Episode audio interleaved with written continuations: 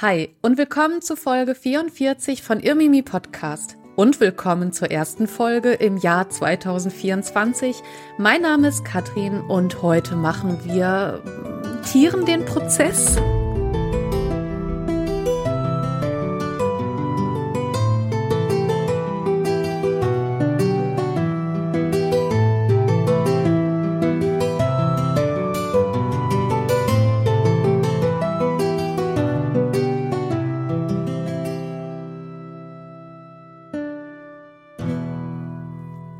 Richtig gehört, heute soll es um Tierprozesse gehen, um mittelalterliche Tierprozesse und auch um neuzeitliche. Das Thema ist ein bisschen, ich muss sagen, das ist schon harter Tobak. Deswegen habe ich das nicht alleine gemacht. Deswegen habe ich mir die liebe Franziska Singer geschnappt von Darf's ein bisschen Mord sein, wo wir Crime und Mittelalter miteinander verbinden. Die Folge ist wirklich sehr, sehr schön geworden und die fleißigen Hörerinnen und Hörer unter euch, die wissen vielleicht, dass ich mit Franziska zusammen auch einen anderen Podcast mache und zwar Liebesgeschichte.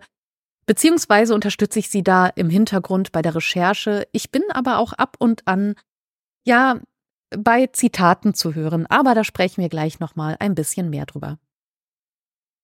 Ich möchte euch auch kurz abholen, bevor wir in die erste Folge 2024 starten, was sich organisatorisch hier ändern wird, was passiert ist 2023. Das war ja auch schon wieder ein recht turbulentes Jahr für Irmimi. Und zwar ist es so, dass ähm, ich hatte eine längere Pause im letzten Sommer und dann wollte ich wieder loslegen, alle zwei Wochen Irmimi und ich war total motiviert. Und dann holte mich die Realität schon wieder ein, denn ich bin seit gut, ja, knapp einem Jahr, ja, nicht ganz einem Jahr, bin ich nun 100 Prozent selbstständig, was absolut die richtige Entscheidung war und ist und ich bereue es gar kein Stück.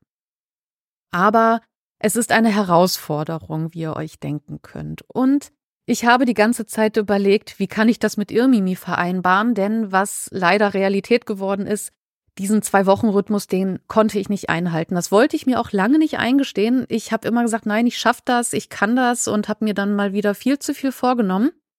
Ich habe identifiziert, was passiert da eigentlich, wenn ich so eine Folge vorbereiten möchte und so weiter.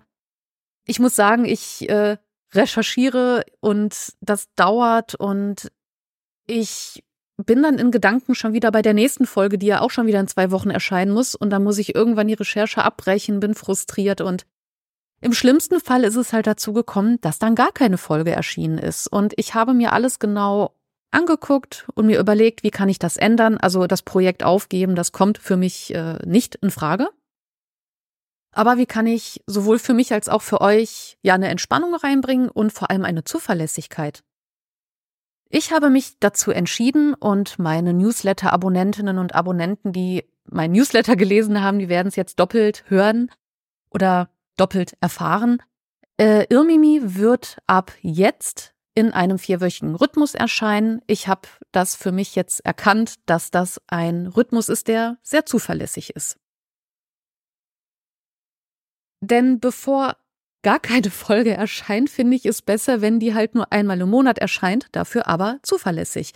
Und das ist für mich also es ist alles ein Prozess, also das ist halt wie vieles aus der Geschichte. Ähm, es ist eben auch ein Prozess und ich lerne viel und das muss ich einfach alles noch ein bisschen zurechtruckeln. Aber ich bin zuversichtlich, was das Jahr 2024 angeht.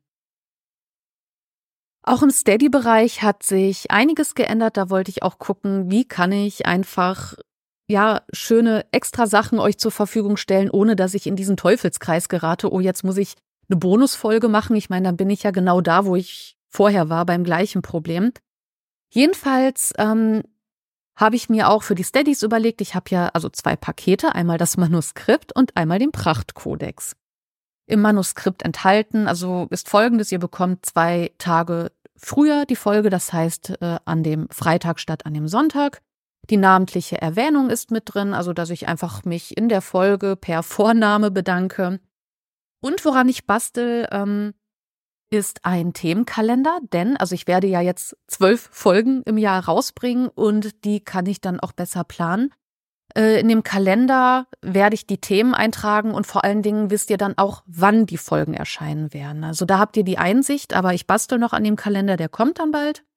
Und ihr bekommt ein monatliches Video-Update, in dem ich ähm, über meine Recherche erzähle oder was sonst so bei Irmimi los ist.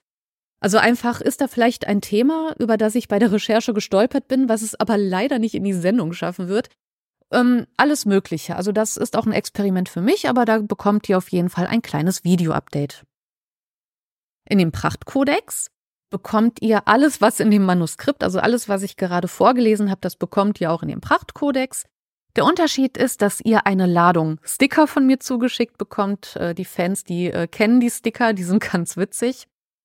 Und äh, was ihr mit dem Prachtkodex auch bekommt, ist zweimal im Jahr eine Themenabstimmung. Also von zwölf Folgen werden zwei dann aus der Community, sage ich mal, kommen. Und die Steadies, die, also ihr, ich habe mir gedacht, dass ihr dann als Steadies die Themen reinschmeißt. Und dann, ja, eine, erfolgt eine Abstimmung und das Thema, das gewonnen hat, das, genau, das kommt dann eben, das recherchiere ich. Und ähm, natürlich ist, äh, werde ich Kriterien formulieren, das sollte schon was mit Mittelalter zu tun haben, es sollte schon eine Handschrift dazu existieren, das werde ich mir nochmal genau ähm, angucken. Auf jeden Fall lade ich dann auch die Gewinnerin oder den Gewinner, der oder die das Thema eingereicht hat, darf dann auch entweder per Audio oder per Text mir auch schicken, warum das Thema für denjenigen oder für diejenige so interessant ist. Und das würde ich dann auch im Podcast abspielen. Aber das ist natürlich eine absolut freiwillige Sache. Also ihr merkt, ähm, es ist viel passiert und das ist eben auch das, was für mich möglich ist. Also Irmimi, vierwöchiger Rhythmus. Im Steady-Bereich hat sich was geändert. Und ähm, wie gesagt, äh, wenn wir eines aus der Geschichte lernen, dann, dass vieles ein Prozess ist. Irmimi ist es auf jeden Fall. Ich kann mich nur bei allen bedanken, die hier sind, die mich gehört haben letztes Jahr oder die letzten zwei Jahre. Ich glaube, dieses Jahr werde ich drei. Und ähm, auch vielen Dank dafür, dass ihr mich begleitet. In diesem Sinne würde ich sagen, starten wir mit der Folge. Viel Spaß mit der lieben Franziska und mir. Ja, hallo meine Lieben. Ihr ahnt es schon, ich mache heute eine Crossover-Folge und zwar mit der lieben Franziska Singer. Und äh, die Hardcore-Ilmimi-Fans, die wissen, dass ich auch bei ihrem neuen Podcast Baby Liebesgeschichte, ja, sie unterstütze in der Recherche. Und ja, wir, ich freue mich auf jeden Fall, dass wir heute eine gemeinsame Folge aufnehmen. Ich wette, ihr kennt Franziska und wenn nicht, ähm, erstmal Hallo Franziska. Hallo Katrin. Schön, Hallo. dass wir diese Folge zusammen machen können. Ja, ich freue mich auch. Und äh, für alle, die dich nicht kennen, du machst ja jetzt nicht nur Liebesgeschichte. Was machst du denn noch? Woher kennt man dich? Man kennt mich vielleicht als fleißiger Podcast-Hörer in ähm, von Darf's ein bisschen Mord sein. Das ist mein erster Podcast, den ich schon seit vier Jahren jetzt mache.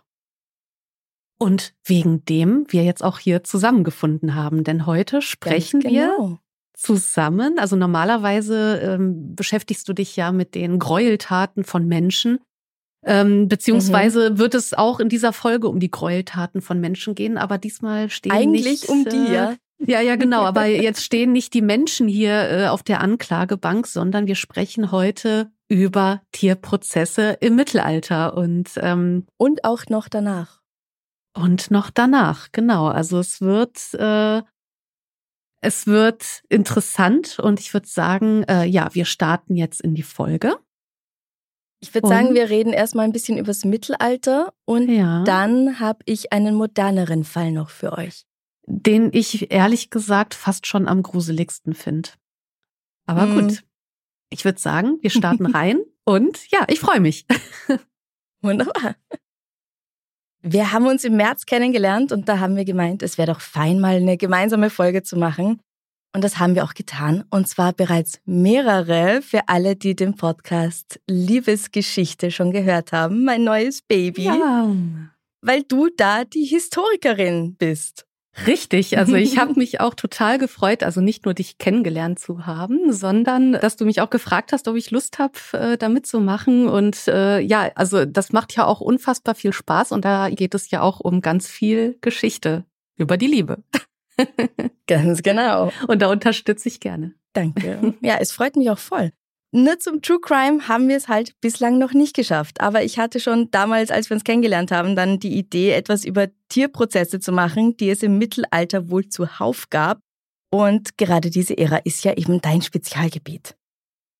Man hat, sagt man, jahrhundertelang tatsächlich alle möglichen Tierarten angeklagt, vor allem wenn Menschen durch sie zu Schaden gekommen sind und zum Teil auch hingerichtet. Also wer da besonders empfindlich ist, wir werden nicht groß ins Detail gehen, keine Sorge, aber vielleicht besser bei dieser Episode kein Schnitzel essen.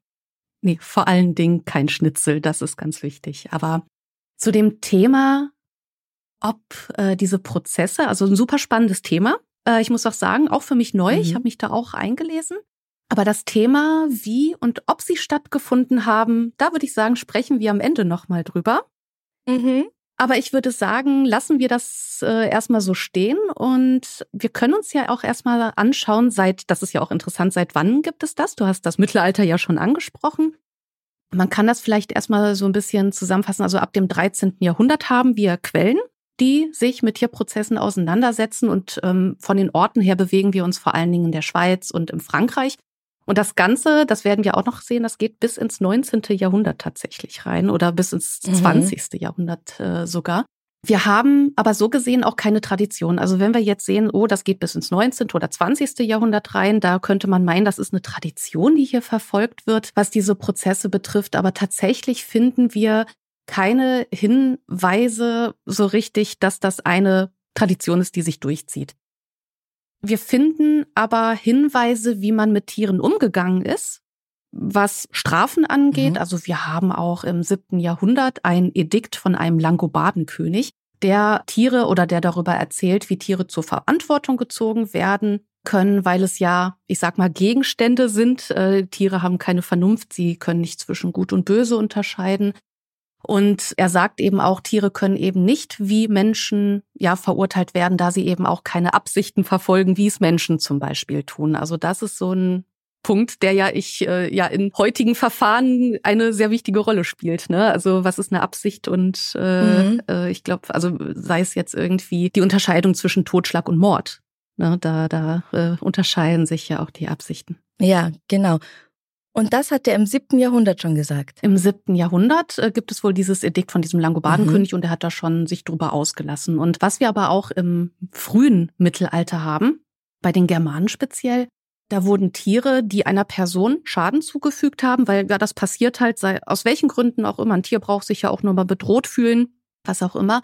Und ja, wenn klar. ein Tier eben jemanden Schaden zugefügt hat, dann wurde dieses Tier dem Geschädigten aber geschenkt ich sag jetzt mal als eine Art Schmerzensgeld vielleicht, denn ähm, so Tiere haben natürlich mhm. auch einen Nutzen. Also ich meine, Nutztiere, die waren ja auch unfassbar wichtig. Ich meine, sind heute ja auch noch, ja, also wichtig kann man jetzt drüber diskutieren, aber äh, zur damaligen Zeit äh, ist das natürlich dramatisch gewesen, wenn ein Nutztier gestorben ist, also wenn dir deine Nahrungsquelle genommen wurde. Deswegen war das schon, denke ich mal, ein ganz faires Schmerzensgeld, wenn dir dann dieses Tier auch geschenkt wurde. Mhm. Mhm. Und ähm, es steht auch in der Bibel, glaube ich. Ja. Ich weiß jetzt nicht mehr wo oder ja. was genau. Aber irgendwie, wenn ein Ochs jemanden schubst und der dann zu Tode kommt, dann soll der Ochs gerichtet werden. Ja, das, das steht, meine ich, in der Bibel. Da bin ich mir jetzt aber auch nicht 100 Prozent sicher. Aber ja, also wir haben einfach diese Beschäftigung mit Tieren. Ne? Also wir haben mhm. geregelt, mhm. was, äh, wie ist das Zusammenleben von Mensch und Tier, sei es jetzt in der Bibel oder in Quellen.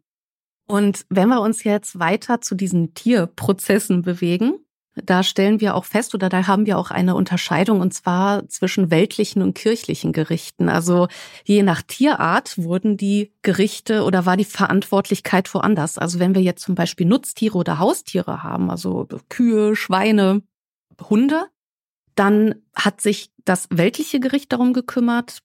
Also zum Beispiel, ne, wenn ich jetzt, was weiß ich, äh, von einer Kuh verletzt wurde, da wurde eben geguckt, was passiert mit der Kuh, also ähm, wer wird zur Verantwortung gezogen, was dann oft eben auch der Besitzer war. Wenn wir jetzt aber, ich sag mal, keine Haustiere haben wie Heuschrecken oder ähm, Maden und so weiter. Ich weiß nicht, heutzutage hat man Heuschrecken ja als Haustiere, aber damals äh, wurde, wurden jetzt so Heuschrecken, Schwärme, sage ich jetzt mal, vor das kirchliche Gericht gepackt. Also man kann sagen, das, was so die Menschheit im Allgemeinen betraf und nicht so, äh, ich sage jetzt mal in so einem kleinen Mikrokosmos wie unter Nachbarn es zum Beispiel herrscht. Da war das weltliche Gericht eher verantwortlich. Ja, aber kirchliches Gericht macht absolut Sinn dabei, weil die Heuschreckenplage kommt ja auch schon in der Bibel vor. Ach, stimmt, da, ja, ja, da gibt's ja auch einen, genau, da gibt's auch einen, einen Ansatz, genau.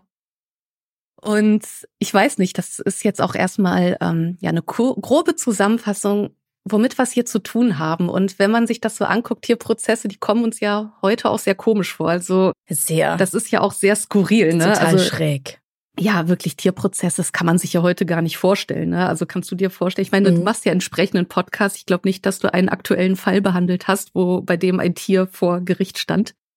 Und nee. ähm, ich meine, ich habe später einen relativ aktuellen im Vergleich zu dem, worüber ah. wir da so sprechen. Ja. Aber nicht seit 100 Jahren. Ja, okay. Aber so oder so, es ist skurril. Also man assoziiert das mit etwas sehr Skurrilem und ich muss ja auch immer so ein bisschen die Lanze brechen für das rückschrittige Mittelalter, das immer sehr finster und sehr krude dargestellt wird. Aber ich muss jetzt erstmal sagen, äh, wenn man jetzt erstmal Tierprozesse hört und Mittelalter, da könnte einem auch erstmal kommen, ja klar, natürlich machen die wieder so komische Sachen, ne, ist ja, ist ja klar. Dabei war das jetzt aber, wenn man, wenn wir uns gleich ein paar Beispiele angucken, war das jetzt nicht irgendwie ein Spaß von Leuten oder etwas Landläufiges, etwas Hinterwäldlerisches, wie man vielleicht denkt, ach, die doofen mhm. Leute, die haben Tiere vor Gericht gestellt, die hatten nichts Besseres zu tun. Also aus so Prozessquellen, Prozessakten wissen wir, dass das tatsächlich ausgebildete Juristen waren. Es waren, ähm, ja, es war das geschulte Fachpersonal, kann man sagen, die Tiere verteidigt haben. Es ging ja auch nicht mhm. nur darum, Tiere zu ähm, verurteilen und hinzurichten. Es ging ja auch darum, Tiere zu verteidigen und denen dann auch der Prozess gemacht wurde. Und ähm, sowohl Bischöfe als auch Professoren von Universitäten, die haben ja auch Diskussionen darüber geführt, wie geht man mit Tieren um und so weiter. Und es gibt wohl einen ja der bekanntesten Juristen, und zwar der französische Jurist, ähm, ich hoffe, ich spreche es richtig aus, Barthélemy de Chasseneux. Und der war vor allem zu Beginn des 16. Jahrhunderts tätig. Er wirkte vor allem dort und seine ja, Tierprozesse sind wohl die bekanntesten. Also wenn man recherchiert, wenn man mal das äh, entsprechend in der Suchmaschine eintippt, ist das äh, der erste Name, der aufploppt. Und über den Barthélemy de Chasseneux hast du uns auch was mitgebracht. Da hab ich was mitgebracht, ja. Ich komme auch gleich zu ihm, weil das ist wahnsinnig lustig eigentlich und clever, vor allem sehr clever. Aber ich habe noch was mitgebracht, was aus 1386 ist und in einem Gemälde im Querschiff der Kirche festgehalten wurde. Hm. Und zwar 1386 versammeln sich in Falaise, einer Stadt in Frankreich, ganz, ganz viele Menschen, um einer Hinrichtung beizuwohnen. Es handelt sich um einen ganz gefährlichen Verbrecher und alle sind da edle Männer mit Rüstung. So wird's beschrieben, ja?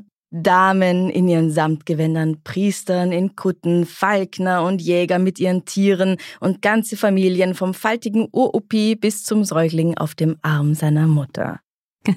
Dann wird die Gefangene vorgeführt, bewacht von bewaffneten Männern auf Pferden, und man sieht, dass auch sie ein neues Gewand trägt. Also alle wirklich aufs Feinste herausgeputzt. Selbst der Henker, der ist mit neuen Handschuhen und einem neuen Strick ausgestattet.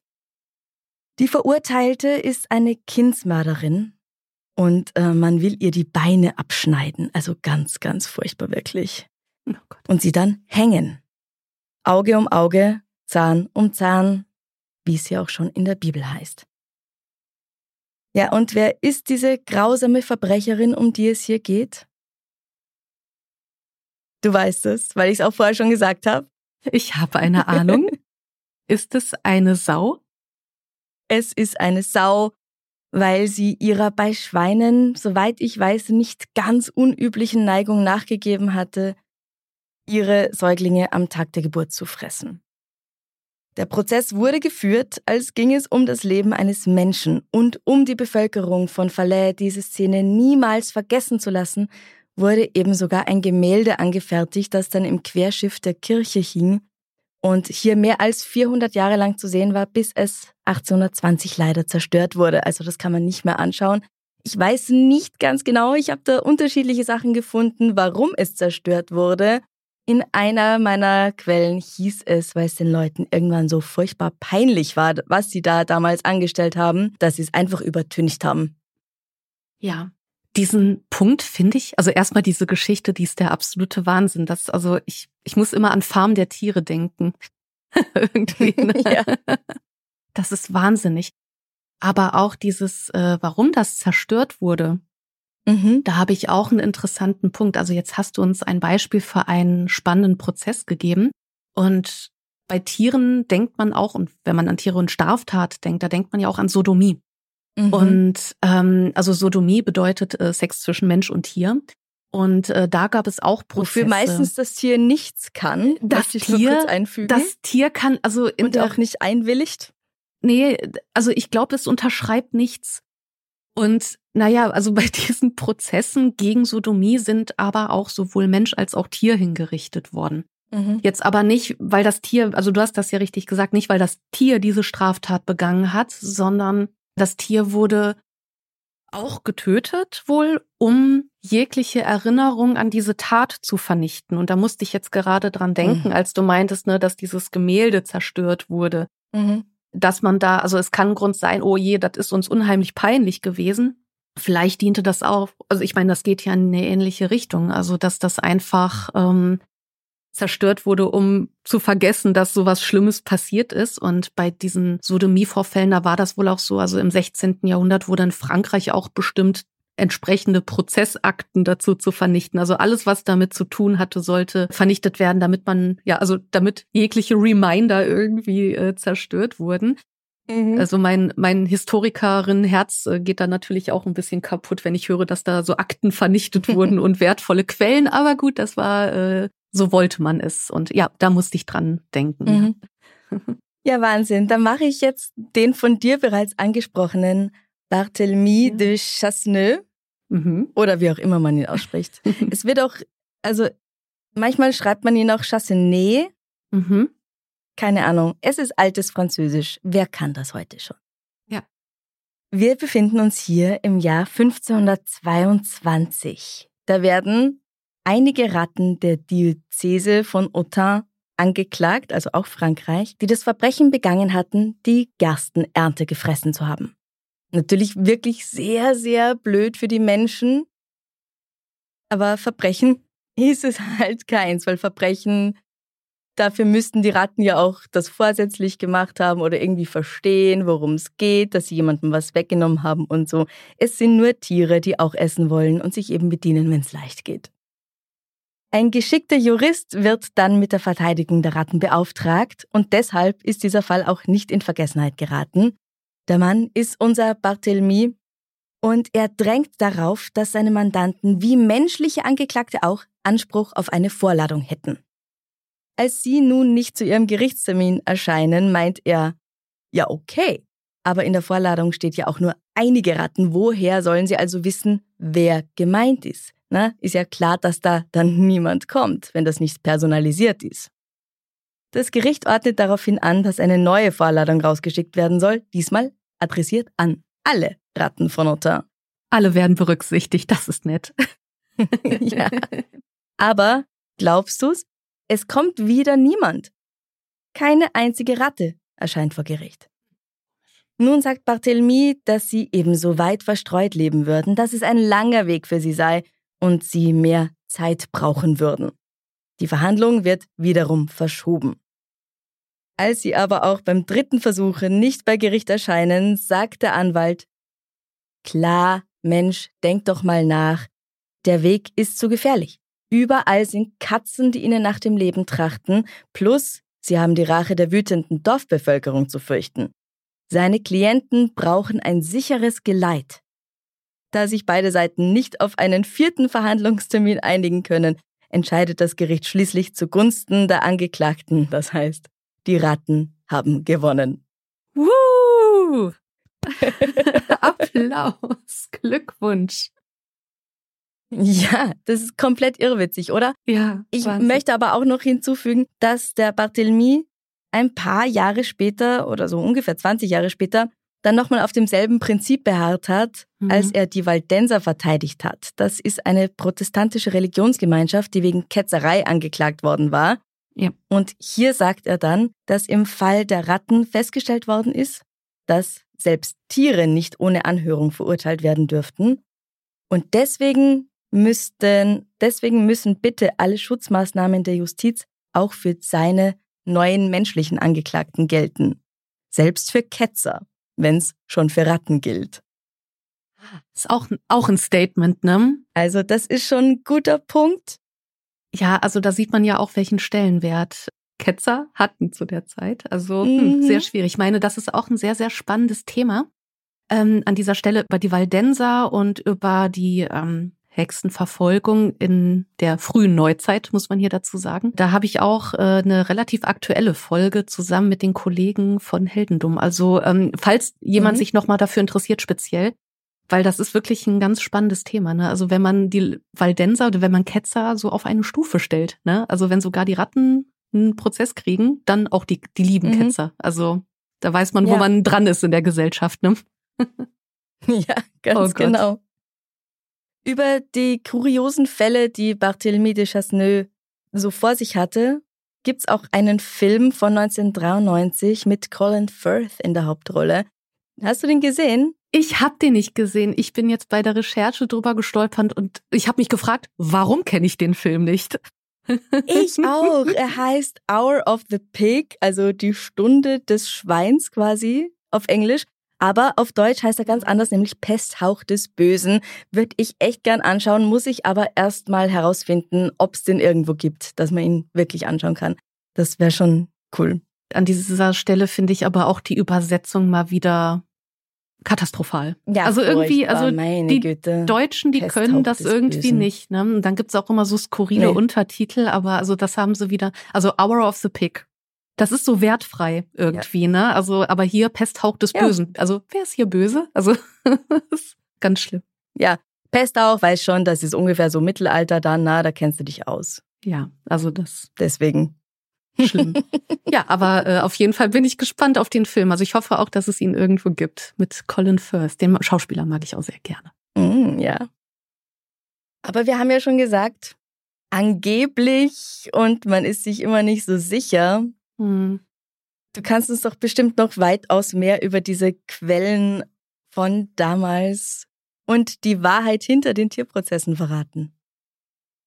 Naja, also ich habe jetzt die wahre Wahrheit nicht gefunden, so ist es jetzt nicht, aber Nein. als genau, als also ich bin nie, also wer die Wahrheit wissen will, kann gerne zu mir kommen, aber mal gucken, was ich erzähle. Nein, also es ist es ist halt wie vor allem mit mittelalterlichen Quellen, vor allem im frühen Mittelalter, aber so grundsätzlich sagt man immer so als Historiker, hier kann man mit einem klaren Jein antworten. Also äh, oft mhm. ist es so, sicher ist, dass nicht sicher ist. Also zur Quellenlage mh, hm, kann man sagen, also ich, ich fange vielleicht mal so an. Also hier ist ja auch so ein bisschen so dieses, äh, warum sollte man diese Prozesse führen und was für eine Rolle spielen denn jetzt so, äh, das spielt jetzt das Tier in diesem ganzen Universum Tier und Mensch im Mittelalter. Also es gibt durchaus auch Fälle, bei denen, also das habe ich ja auch vorhin bei der Sodomie schon erwähnt, ne? also Tiere werden zusammen mit Menschen hingerichtet und das ist belegt. Es gibt nämlich dieses sogenannte äh, Säckeln heißt das, glaube ich. Ich bin jetzt nicht so 100 Prozent sicher. Säckeln. Säckeln. Okay. Säckeln, genau. Und das diente, also es gibt noch andere Methoden, das diente dazu, um die Strafen für Menschen härter zu machen. Also es gibt eben so Fälle, dass ein Mensch in einen, also wenn, ich glaube, das war bei Verwandtenmord, da wurde ein Mensch in einen Sack gesteckt, zusammen mit, also es gibt ja eine Auswahl an Tieren mit einem Hahn, einem Affen, einem Hund und einer Schlange. Ich kann mir jetzt vorstellen, dass das abhängig ist von dem Gefilden, weil je nachdem, wo man wohnt, weiß ich, also ich wüsste jetzt nicht, wo ich einen Affen herkriegen sollte. Also äh, deswegen, also das ist, äh, da wird man zusammen einen Sack genäht mit diesen Tieren. Und das stelle ich mir extrem unangenehm vor, auf jeden Fall diente das dann eben auch dazu, um eine Strafe für den Menschen zu, äh, ja, zu verschärfen. Und es gibt auch Fälle, wo du aufgehängt wurdest mit zwei bissigen Hunden, die, ich glaube, die wurden sogar vorher ein bisschen ausgehungert und äh, ja, die. Oh nein, Menschenskinner. Menschenskinner, aber hallo. Und das diente dann aber auch nicht dazu, die Tiere zu bestrafen, sondern die Strafe der Menschen nochmal zu verschärfen. Also mhm. Aber bevor wir, wir reden jetzt hier die ganze Zeit über, ja, darüber, dass Tiere getötet werden. Ich möchte natürlich nochmal eine Lanze fürs Mittelalter brechen, weil bevor wir auch auf die Quellenlage eingehen. Denn ähm, es gibt durchaus auch eine ganz große Tierliebe im Mittelalter. Also mhm. mal abgesehen davon, dass man sich wirklich um das Nutzvieh natürlich gekümmert hat, einfach nur aus Überlebensgründen. Ich meine, das war deine Nahrungsquelle. Mhm. Und es war ja auch eine große Strafe, wenn ein Tier vom Nachbarn getötet wurde. Also das ist dramatisch. Also das hat auch soziale ja. Auswirkungen, vor allem wenn es vielleicht ein Nutztier ist, das mehrere genutzt haben. Und wenn du etwas angestellt hast und dein Tier ja. wird getötet, dann bist du auch nicht mehr hier der Held vom Erdbeer, Erdbeerfeld. Ne? Also äh, das. Nee, nee, äh, also wenn du keinen Ochsen mehr hast, den du vor deinem Pflug spannen kannst, musst du ihn selber ziehen. Das ist sehr viel anstrengender, ganz klar. Genau, also das ist dramatisch. Es ist jetzt nicht so, boah, Tiere ja. sind äh, Tiere sind scheiße, die killen wir jetzt. Ne? Also das hatte alles irgendwie auch einen Grund, sage ich jetzt mal. Ne? Und am Ende ist es natürlich auch so, dass Tiere hier als Mittel zum Zweck dienten. Aber es gibt auch, ähm, und das finde ich sehr, sehr schön, es gibt nämlich ein Buch Tiere als Freunde im Mittelalter. Und es gibt mhm. genügend Texte, in denen auch äh, die Liebe zum Tier eben auch äh, betont wird. Es gibt zum Beispiel aus dem, okay, sechstes Jahrhundert, da sind wir eher so in der Spätantike. Äh, da gibt es zum Beispiel ein Lob auf einen Schoßhund. Also wir haben hier Texte, wo, oh. wo man einfach so über den Schoßhund spricht. Und äh, also ich kann, ich möchte da jetzt auch gar nicht so weit ausholen, aber äh, wen es interessiert. Also Tiere als Freunde im Mittelalter, das packen wir in die Shownotes, denke ich mal. Ne? Und äh, wer Interesse hat, also es ist ein ganz äh, schönes Buch, das eben auch diese andere Seite zeigt, um auch das grausame, vermeintlich grausame Mittelalter ein bisschen zu entschärfen. Und äh, wie du jetzt gerade aber auch äh, schon angedeutet hast und wie ich auch am Anfang schon erwähnt habe, jetzt gucken wir uns mal so an, äh, diese skurrilen Tierprozesse wo man sich irgendwie auf der einen Seite denkt, okay, die Mittelalter war ja klar, dass das daherkommt. Auf der mhm. anderen Seite, so skurrile Sachen, stimmt das wirklich? Und ich muss jetzt vielleicht auch, naja, das ist jetzt Ansichtssache, ein bisschen Spielverderber sein, aber vielleicht auch ein bisschen jemanden beruhigen, äh, entweder in die Richtung, zum Glück gab es die Prozesse vielleicht nicht. Ja. Oder schade, dass es die Prozesse nicht gab. Das ist doch so spannend. Ähm, ich bin sehr gespannt, was du jetzt erzählen wirst. Ja, die Quellenlage ist tatsächlich extrem schwierig. Ne? Also man kann sich natürlich immer schön im Internet was durchlesen, aber es ist, äh, wenn man sich mit historischen Quellen beschäftigt, da muss man immer ein bisschen vorsichtig sein. Mhm. Es gibt äh, zum Beispiel, also einer, der sich auch mit Tierprozessen viel beschäftigt hat, das ist äh, Peter Dinzelbacher, ein ganz, ganz tolles Buch, Das fremde mhm. Mittelalter heißt es. Und ähm, der hat mich auch durchs Studium begleitet mit seiner Literatur. Und da beschreibt er zwar auch diese Tierprozesse und er sagt auch weitestgehend, ja, die haben wohl stattgefunden, aber ähm, das heißt nicht, dass sie stattgefunden haben. Das ist einfach nur so ein Was? Also es ist so, ja, das ist die Quellenlage und man kann davon ausgehen, dass. Also das ist auch immer ein schöner Satz. Man kann mhm. davon ausgehen, dass sie stattgefunden haben, aber man muss sich auch die Gegenseite angucken. Ich habe jetzt nämlich einen Aufsatz gefunden und der ist relativ aktuell aus dem Jahr 2021. Also das Buch von Peter Dinzelbacher, das ist ein bisschen älter. Und dieser Aufsatz von 2001, äh, 2021, der hat sich, also von Colin Frank heißt der Gute, der hat sich ein bisschen genauer mit den Quellen an sich beschäftigt, weil das Problem bei den Tierprozessen ist tatsächlich, dass wir, also dass wir eine Quellenzusammenfassung haben, mit der man sich beschäftigt. Also es gab diesen, äh, wie heißt der nochmal, Evans hat äh, eine Dissertation geschrieben 1906 über Tierprozesse. Ähm, hier handelt es sich aber eher um Zusammenfassung einer Zusammenfassung einer Zusammenfassung einer Zusammenfassung. Es hat ah, sich, ah, ja. genau, also das ist so, wir haben das so ein bisschen ausgefasert, also wir haben das ein bisschen, äh, wie kann man sagen, über, überliefert, wenn man so will. Mhm.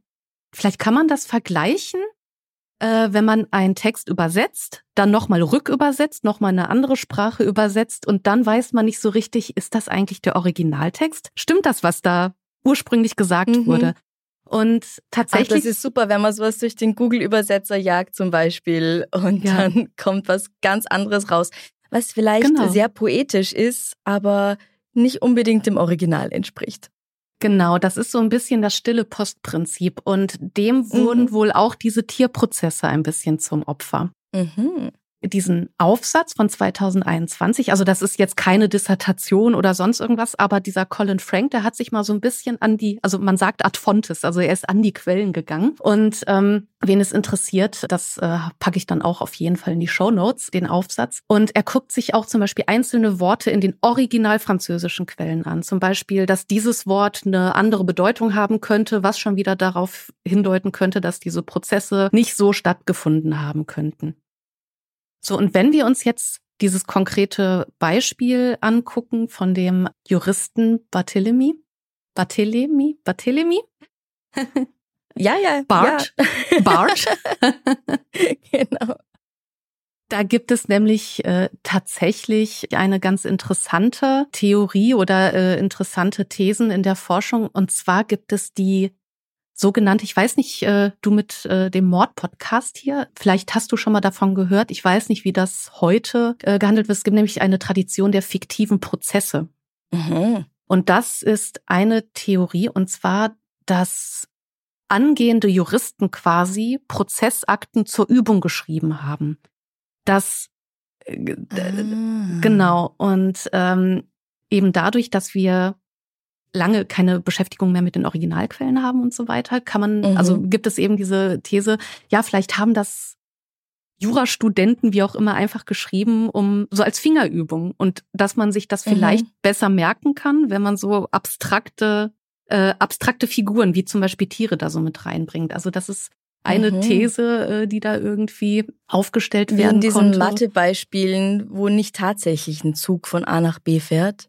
Richtig. Weil A und B existieren ja so ja nicht. Richtig.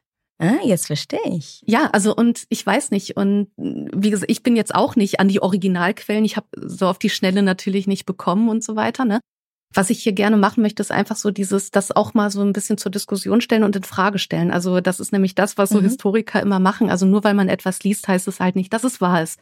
Und diese Tierprozesse, also ist auch im Internet heute so. Ja, ja, richtig. Und das ist auch ein interessanter Gedanke. Also diese Prozesse, ja, wir finden ganz viel über diese Tierprozesse im Internet.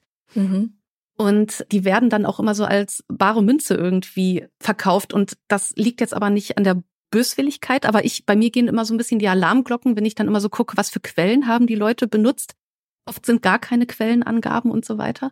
Und deswegen, mhm. ähm, ich habe mich jetzt auch äh, mit diesem Thema beschäftigt und ich habe ja, ich sag ja, ich habe jetzt nicht die wahre Wahrheit hier. Aber wenn man so etwas liest, dann immer so ein bisschen mit Vorsicht genießen. Weil was ich jetzt auch im mhm. Internet gefunden habe, ähm, ganz viele Blogartikel, die aber immer gleich klingen, ähnlich klingen. Und hier passiert ja auch dieses äh, Informationen kaputt überliefern. Also einer hat im Internet einen Blogartikel gelesen, übernimmt das, übernimmt das, mhm. übernimmt das, übernimmt das, aber keiner guckt mehr so richtig, okay, wo kommt das vielleicht eigentlich her?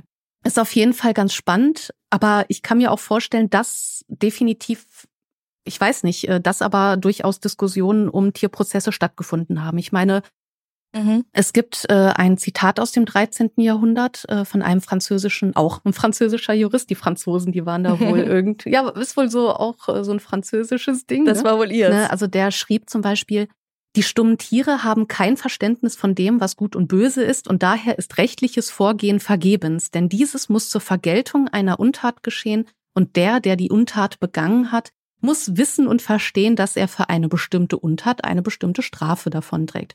Aber ein solches Verständnis gibt es nicht unter den stummen Tieren. Mhm. Also ob dieses Zitat, also ähm, das wird es so gegeben haben, aber hier ist es auch immer wichtig zu gucken, in welchem Kontext hat dieser Jurist das aufgeschrieben. Da muss man einfach gucken, ähm, weil, oder ist es einfach nur eine Diskussionsgrundlage? Mhm. Ich meine, ich will gar nicht wissen, über was Ethiker oder Juristen heute so fiktiverweise diskutieren. Das ist jetzt aber auch kein Beweis dafür, dass Tierprozesse tatsächlich stattgefunden haben. Tiere, also die wurden hingerichtet, die wurden mit Menschen zusammen getötet. Die Frage ist aber nur, haben wirklich diese Prozesse stattgefunden? Es gibt ja auch so wilde Darstellungen, dass Tiere auch in Menschenkleidung gesteckt wurden und denen dann der Prozess gemacht wurde. Ne? Wie in meinem Beispiel mit der Sau am Anfang. Ja, genau, genau. Also unheimlich spannend. Also ähm, wie gesagt, das ist alles immer mit Vorsicht zu genießen und so wie es für mich jetzt gerade auch anmutet, ist das ein Thema, an dem noch viel geforscht werden kann anscheinend. Mhm.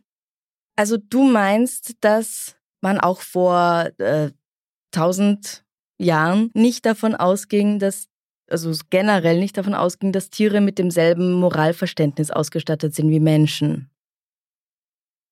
Würde ich ja, das scheint ja auch, also eine, das scheint ein Punkt zu sein, über den man diskutiert hat oder dass man eben nicht davon ja. ausgegangen ist. Ne? Also ähm, das ist ja wie, ähm, wie nennt man das, äh, Unzurechnungsfähigkeit beim Menschen vielleicht irgendwie, vielleicht kann man das ja. gleichsetzen. Weil es gibt ja schon sehr viele Beispiele von Heiligen zum Beispiel. Also ich bin da auch auf den, mein Gott, wie heißt er? Heiligen Romedius gestoßen. Mhm dem ein wilder Bär das Pferd gefressen hatte auf seiner Reise, Was natürlich wahnsinnig blöd war, war, weil wie kommt er ohne Pferd weiter? Und er musste unbedingt nach Turin. Er konnte dem Bären aber seine missliche Lage erklären, woraufhin der sich bereit erklärt hat, sich satteln zu lassen und ihn selbst zur Stadt zu bringen. Also dem Bären in diesem Beispiel ist eindeutig klar, okay, ja, ich habe was Blödes gemacht, ist jetzt echt schlecht. Und ähm, dafür tue ich jetzt was Gutes, um das wieder zu entschulden. Hm, hier müsste man gucken, was ist das für eine Textsorte und in welchem Kontext ist mhm. das geschrieben, weil wir kennen ja Fabeln. Fabeln gibt es seit der Antike. Ja. Und in Fabeln, da werden, also ich weiß jetzt nicht so 100 Prozent, wie die Definition ist, aber eine Fabel hat ja immer eine Lehre am Ende und Mensch, äh, Tiere werden mhm. dann ja eben vermenschlicht. Mhm. Es kann aber auch sein, dass es sich hier vielleicht um so eine Art heiligen Legende handelt. Ähm, das kann ich jetzt aus dem ja, ja, der sagen. Ne? Remedius, ne? Ja. Also und ich weiß jetzt nicht, wurde über ihn geschrieben oder hat er das geschrieben? Aber ja, klar, das sind so äh, Stilelemente, die dann je nach Textsorte genutzt werden. Ne? Genau. Mhm. Spannend. Also das klingt ja so, als ob der Romedius irgendwie so eine Art Dr. Doolittle gewesen wäre, der jetzt hier mit den wilden genau. Tieren kommunizieren kann. Ähm, und als ob das irgendwie was wäre, wo man davon ausgeht, ja klar, natürlich ist ganz normal. Aber du meinst, nein, nein, die Menschen auch vor tausend Jahren waren gar nicht so doof, wie wir uns das heute gerne vorstellen, sondern denen war das eindeutig klar, dass ein Tier nicht so vernunftbegabt, nicht so moralisch äh, ist, wie eben ein Mensch sich das vorstellt. Von, dass ein anderer Mensch sein sollte. Also ich sag mal so, also ja, es gibt aber auch, also das Mittelalter war ja schon geprägt von einem, also ich meine, heute gibt es immer noch gläubige Menschen. Und der Dämonenglaube war ja auch sehr präsent. Also ich sag jetzt mal, es gibt ja auch dieses schöne Beispiel auch von dem Bart, Bart nenne ich ihn jetzt. Vom Bart, ja. Es gibt, genau, er hat ja auch Holzwürmer verteidigt, die den Stuhl eines Bischofs angesnackt haben. Und dann ist er, ah. genau, und dann ist er ja ähm, umgefallen und dann hat er auch diese Holzwürmer verteidigt. Wobei wohl in den Prozessakten nicht genau äh, zu definieren ist, äh, ob hier Menschen oder die Würmer angesprochen. Also ist wohl auch so ein bisschen, muss man sich genauer angucken.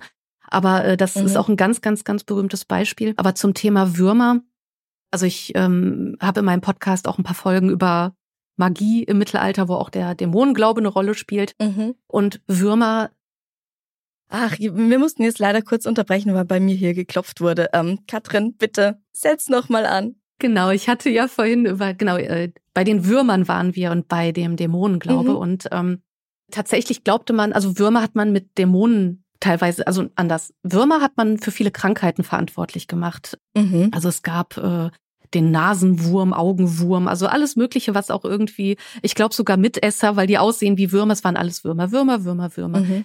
Und ähm, dass Tiere auch vom Teufel besessen waren. Das war jetzt auch nicht so unüblich. Also man hatte ja auch diesen ausgeprägten Dämonenglauben und dass Tiere vielleicht auch äh, da besessen waren, das kann natürlich auch immer so eine Rolle gespielt haben und so weiter. Aber das heißt, aber auch hier ist es nicht per se, dass das Tier Vernunft hat oder diese sich äh, oder diese Entscheidung getroffen hat, ich tue etwas Böses. Hier ist es jetzt zum Beispiel der Einfluss des Teufels gewesen oder von mhm. Dämonen, die sich äh, der Tiere habhaft gemacht haben. Und äh, also so zu dem Thema, dass man Tieren das dann eben doch nicht zugesprochen hat, ne? dass sie eben zwischen Gut und Böse oder eine eigene Vernunft haben oder so etwas in der Richtung, genau. Mhm. Aber so grundsätzlich muss man sagen, wenn man diese Geschichten hört, also ich habe jetzt auch über diese schwierige Quellenlage gesprochen, also dass man sich das vielleicht doch mhm. noch mal genauer angucken müsste. Und man aber weiß es nicht, weil man nicht dabei war und jeder bei irgendjemand anderem abgeschrieben hat. Genau, genau. Und genau. aber man macht sich ja immer so Gedanken, auch so, wenn man sich so das skurrile Mittelalterbild in Film und Fernsehen anguckt, äh, das ja auch mhm. eigentlich katastrophal ist, wenn man, also es dient der Unterhaltung auf jeden Fall, aber da stellt man sich ja auch immer so die Frage, ja, also irgendwie will man ja auch, dass es wahr ist. Ne? Also mhm. irgendwie, mhm. ähm, also das ist jetzt natürlich kein historisch korrektes Arbeiten, aber man stellt die Sachen so da und denkt sich, boah, hoffentlich ist es doch wahr, weil das ja so skurril ist und es einem ja auch irgendwie wie ein Horrorfilm, wie ein Crime, ne? Mhm. Irgendwie haben die Leute dann ja auch immer so einen wohligen Schauer, der einem so über den Rücken getrieben wird. Ne? Und wenn man sowas hört, da, da möchte man vielleicht auch einfach, dass es stimmt und man möchte auch irgendwie, äh, das ist dann ja auch irgendwie so eine, äh, so eine selektive Wahrnehmung. Jetzt will ich, dass das stimmt, weil das passt vielleicht in mein Bild vom Mittelalter, von dem Skurrilen und so weiter. Aber mhm. es macht auf jeden Fall Sinn, auch immer so ein bisschen auf die Quellen zu gucken. Ja, du, das ist das ist heute auch noch so. Ich habe ein gewisses Bild von jemandem und dann ja. möchte ich gern, dass das so ist und dass gerade eben auch im True Crime Bereich, dass diese Person dem entspricht. Ja. Und wenn es dann anders ist, dann kommt man irgendwie nicht so ganz zurecht damit. Richtig. Und das ist ja auch bei den ganzen, also jetzt seit Corona oder während Corona sowieso total schwierig, ne? Auch diese ganzen Verschwörungstypen, ähm, mhm. die, die dann auch sehr, also so lange nach, ich glaube, ich äh, korrigiere mich, ich glaube, äh, wie heißt das nochmal? Also auf jeden Fall, wenn man mhm. eine Meinung hat und man sucht im Internet nach Antworten, aber man pickt sich nur die aus, die ins eigene Bild passen. Das hat einen ja. Begriff, der mir jetzt gerade ja. nicht einfällt. Ne, so, so, ich weiß nicht, also ich würde, ist wahrscheinlich ein bisschen zu platt ausgedrückt, wenn man sagt, der Mensch tickt so, ne? Aber deswegen ist es ja umso wichtiger, objektiv an ein Thema ranzugehen und Dinge zu hinterfragen. Ja. Und äh, mhm. Medienkompetenz ist ja auch ein ganz großes Stichwort. Und äh, wunderbares Wort. Ja, aber das fällt mit, ich glaube, das fällt vielen Leuten auch schwer, je weiter so Dinge zurückliegen. Mhm. Weil das einfach nicht mehr greifbar ist. Ich meine, du, ähm, wir haben ja Beispiele durch Fotos, wir haben Geschehnisse, die durch Fotos belegt sind. Natürlich kann man die auch aus Kontexte reißen. Wir haben Videoaufnahmen. Aber alles, was so für uns greifbar ist, das ist dann einfacher zu untersuchen und zu hinterfragen als Dinge, die so lange zurückliegen. Und vor allem, das hat dann so einen Beigeschmack von, äh, ja, das geht uns ja heute nichts mehr an irgendwie. Ne? Aber mhm. ähm, das waren damals reale Tiere alles, was in der, ja. seien es jetzt Kriege und so weiter, ja klar, Kriege wurden geführt und werden immer noch geführt. Aber das ist alles so abstrakt irgendwie für uns, dass uns das vielleicht gar nicht mehr so sehr berührt. Mhm. Wir haben jetzt viel über Prozessakten gesprochen, die vielleicht nur zur Übung waren oder vielleicht auch nicht. Und die Bibel kam auch schon vor, aber gibt es vielleicht noch andere Quellen, wo man über so Tierprozesse lesen kann? Tierprozesse sind ein Teil von einem Rechtstext, der sogenannte Sachsenspiegel. Also wir haben auch den Schwabenspiegel. Also das sind, also vor allem der Sachsenspiegel ist so der Rechtstext des Mittelalters und da ist mhm. alles geregelt. Also mhm. ähm, super organisiert äh, und ähm, jedenfalls äh, ist, gibt es da auch einen Abschnitt zu Tierprozessen, würde ich nicht sagen. Also es gibt äh, einen Abschnitt, äh, wie gehe ich mit Tieren um, also es gibt dieses Beispiel, wenn Tiere zum Beispiel bei einer Vergewaltigung anwesend waren, also einfach nur mhm. da waren, dann wurden die wohl auch geköpft. Mhm. Das ist jetzt aber nicht so spezifisch auf das Tier bezogen, denn auch die Hütte zum Beispiel, da gibt es auch eine bildliche, eine bildliche Abbildung, ein Bild wie die Hütte abgebrannt werden muss. Und das diente eben auch wieder dazu, das ist so ähnlich äh, wie das, was ich zu dem Thema Sodomie gesagt habe, dass man alles, was man mit dieser Straftat verbindet, zerstört, um diesen Ort mhm. vielleicht zu reinigen, wie auch immer, aber alles, was dann damit in Verbindung steht. Aber hier steht ja jetzt nicht, dass den Tieren der Prozess gemacht wurde. Also hier wurde kein Strafprozess ja. durchgeführt. Es war dann einfach, dieses Tier wurde dann, also das interpretiere ich jetzt einfach mal rein. Das Tier wurde hier als Gegenstand, als etwas, was eben zufällig anwesend war, genauso wie die Hütte, mhm. eliminiert, um eben von dieser Straftat ja alle Reminder zu tilgen quasi. Mhm. Der Wahnsinn. ja, aber irgendwie, äh, also ja, aber man sieht, hier wurde alles, alles muss geregelt werden. alles muss ja. irgendwie ja. geregelt werden. Aber ähm, ja, zum Sachsenspiegel mache ich aber auch noch mal das finde ich ganz schön. Ich mache nämlich bald eine eigene Folge nochmal dazu. Mhm. Und das hat mich jetzt, unsere gemeinsame Folge heute, die hat mich dann nochmal inspiriert, dann nochmal genauer wegen diesem Verhältnis Tier-Mensch zu gucken, auf jeden Fall. Mhm. Mhm. Ich habe auch was gelesen, was natürlich nicht mehr Mittelalter ist. Ähm, ich habe es mir nicht genau gemerkt, leider. Um 1750 wurde wohl eine Eselin hingerichtet, weil sie einen Mann vergewaltigt hatte. Also was mit ihm geschehen ist, weiß ich nicht mehr. Ich glaube er auch, aber sie wurde eben auch getötet. Und das ist schon sehr unfair.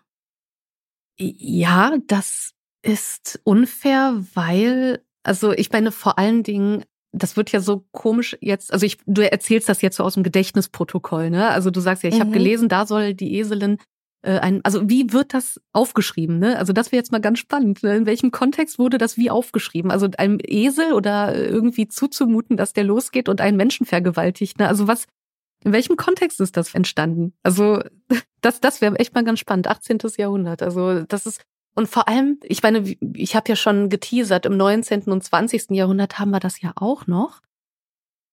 Na, ja, ich habe gelesen, also ja, weil wie gesagt, ich war nicht dabei. Ich kann es natürlich nur lesen, ganz klar, dass in der Schweiz noch 1906 ein Hund zum Tode verurteilt wurde wegen in Anführungszeichen aktiver Beteiligung an einem Mord.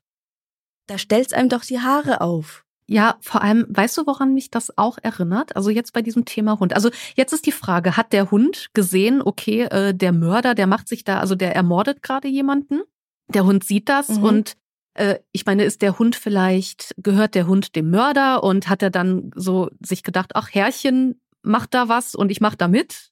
Ne? Also ja ich muss dann auch immer so dran denken, heutzutage an, an äh, Kampfhunde. Ich finde diesen Begriff ganz, ganz furchtbar. Ne? Aber es, äh, Kampfhunde werden ja auch teilweise eingeschläfert. Ich weiß nicht, wie die Rechtslage heutzutage ist. Und äh, aber dann, aber das ist das ja stimmt natürlich.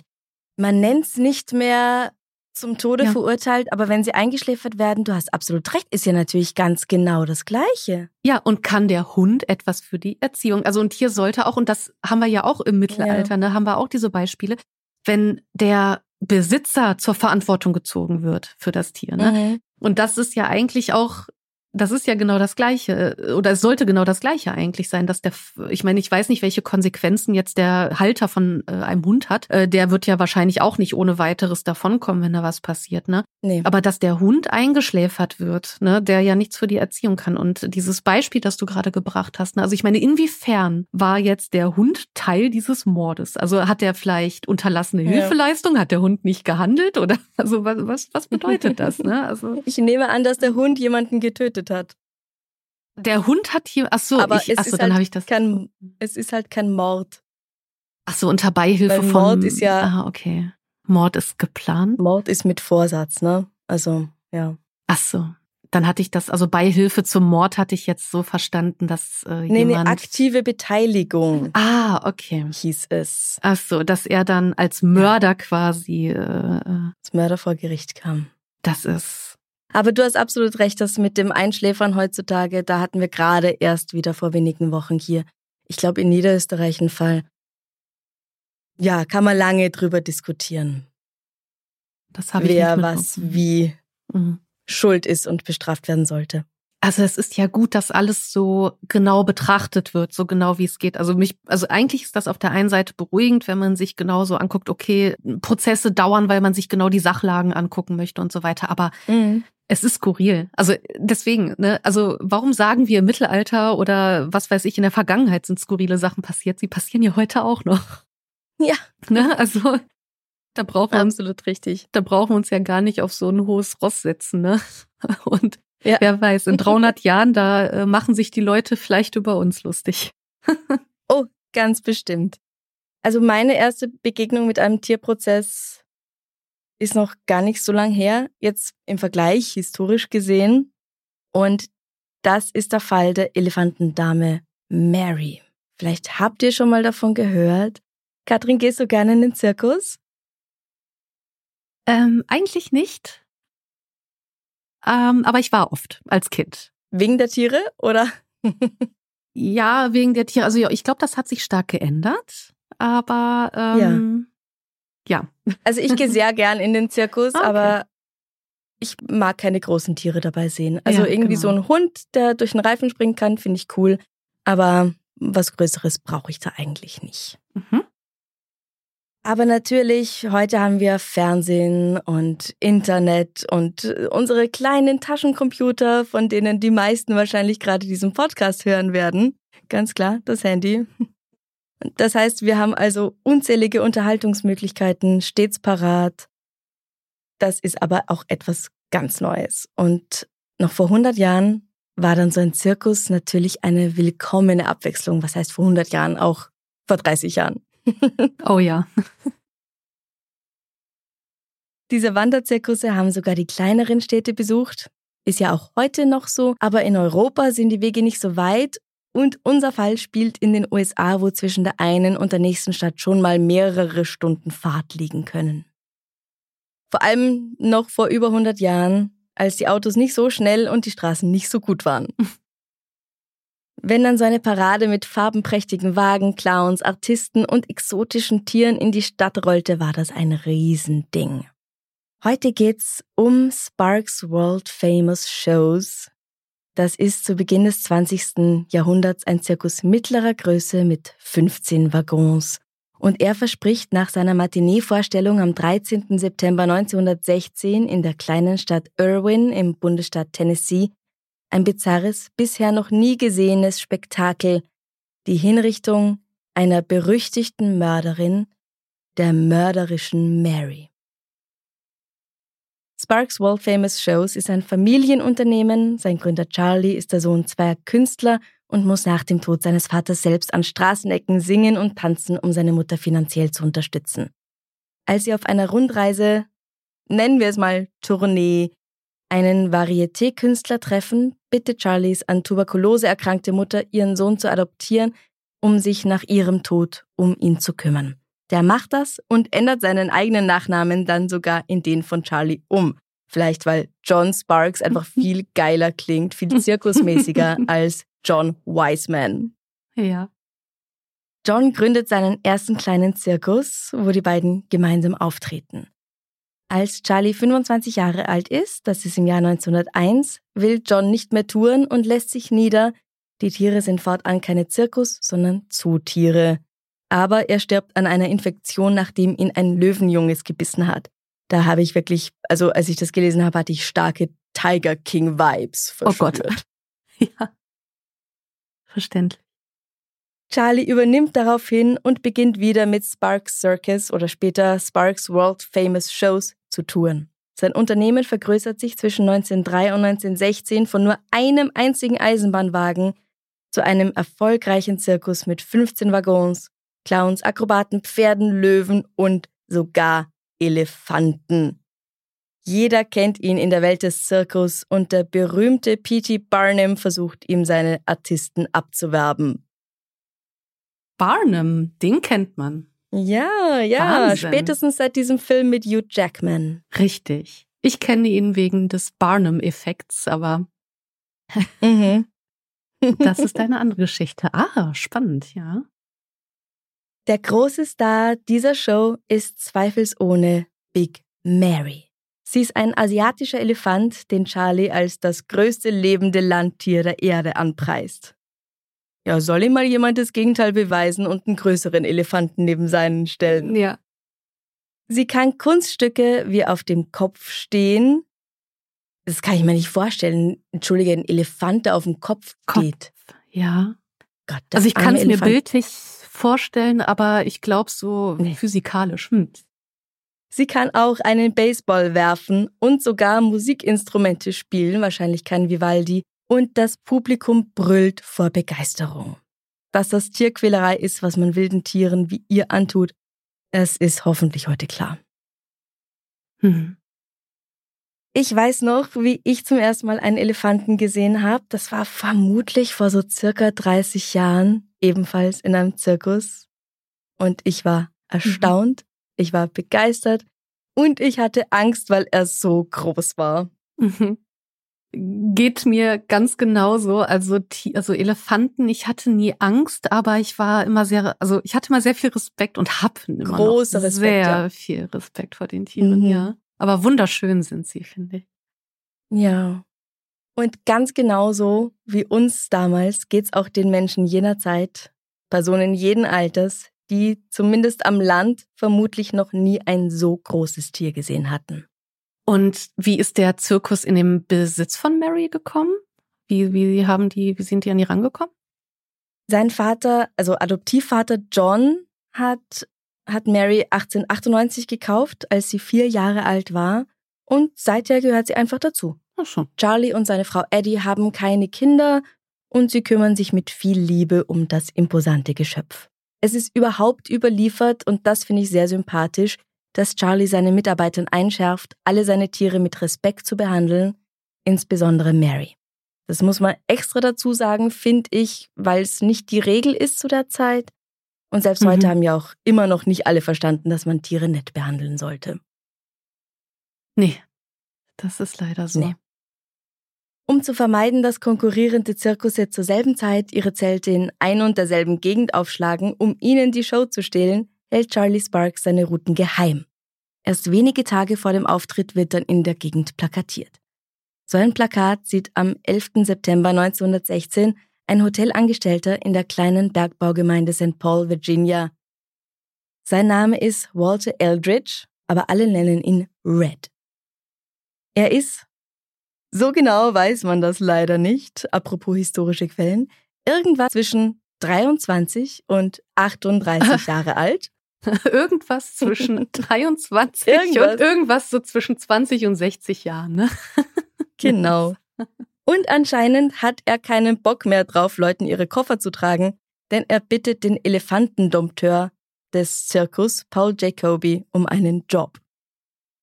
Ah, und äh, kennt er sich denn mit den Tieren dann gut aus? Nee, absolut nicht. Er hat in seinem so. Leben noch keinen Elefanten gesehen. Ach so, natürlich. Gehe ich mal aus davon zumindest. Ein Quereinsteiger, Aber trotz ich seiner, verstehe. Ja. Aber trotz seiner Unerfahrenheit stellt Jacoby ihn als Pfleger ein. Neben Mary gibt es noch andere Elefanten, Queen, Topsy und zwei Junge namens Ollie und Mutt. Reds Job ist es, die Elefanten zu tränken und für Paraden und Shows vorzubereiten, und zwar ganz nach der Philosophie von Charlie mit Fürsorge und Respekt. Der Zirkus packt nach der Vorstellung seine Sachen und zieht weiter Richtung Süden. Also die sind echt nur einen Tag da, der wird sofort eingestellt, man sagt ihm, was er zu tun hat und dann geht's weiter. Der nächste Halt ist Kingsport, Tennessee, eine Stadt, die gerade wegen der neu entstandenen Industrie einen Boom erlebt, aber eigentlich noch aussieht wie eine Stadt aus einem Wildwest-Film. So wird es zumindest beschrieben, nur nicht mit diesen trockenen, sondern mit mhm. sehr schlammigen Straßen, weil es da gerade große Überschwemmungen und auch Unterspülungen gegeben hatte. Mhm. Mhm. Was nun genau passiert, weiß man nicht mit Sicherheit. Vermutlich läuft es aber so ab.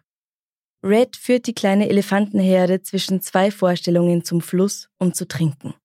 Um sie versammelt sich eine große Menschenmenge, die aufgeregt schreit und die Tiere angafft und wahrscheinlich auch anfassen will. Als Mary ein Stück Wassermelone auf dem Boden entdeckt, bleibt sie stehen und will es mit ihrem Rüssel greifen. Da vergisst Red sein nicht existentes Training und stößt sie grob mit seinem Stock an. Manche sagen sogar, dass sie noch dazu einen wehen Zahn hat und er sie genau dort ins Gesicht piekst. Mary ist nun mal ein Elefant und ihr ist das alles zu viel. Daher packt sie Red mit ihrem Rüssel, hebt ihn hoch und schleudert ihn von sich. Augenzeugenberichten zufolge tritt sie ihm danach noch auf den Kopf drauf. Joi. Red ist jedenfalls tot und die versammelten Menschen schreien, kreischen und rennen um ihr Leben. Charlie rennt hinzu und sieht nur noch Red Eldridges blutige Leiche. Wie so oft sind die Menschen rasch in ihrer Urteilsfindung und fordern nun den Elefanten, dieses Monster, zu töten. Und Charlie muss sich entscheiden. Was macht er jetzt? Wenig später ist schon die Polizei von Kingsport vor Ort. Sie verhaftet Mary und bindet sie vor dem Gefängnis an. Ach Gott. Wenn man nicht wüsste, dass es um einen Elefanten geht, erstmal unspektakulär, aber so skurril unspektakulär, was meinst du? Eine Person hebt eine andere hoch, ja. schmeißt sie weg vor versammelter Menschenmenge, tritt ihr auf den Kopf drauf, die ist tot, Blut äh, überall. Äh, stimmt auch wieder. Nee, ähm, ich, ich war jetzt so bei dem letzten Satz. Wenig später ist die Polizei vor Ort und verhaftet Mary. Wenn man nur diesen Satz hat, ja, okay, also, oh Gott. Normalerweise, wenn etwas in diese Richtung geschieht, dann ist es so, dass man einfach den Namen des Elefanten ändern würde und ihn weiterverkauft. Und dann würde Mary halt nicht mehr bei Charlie auftreten, sondern unter anderem Namen in einem anderen Zirkus. Doch leider gibt es diesmal zu viele Augenzeugen und die Nachricht von Reds Tod verbreitet sich wie ein Lauffeuer.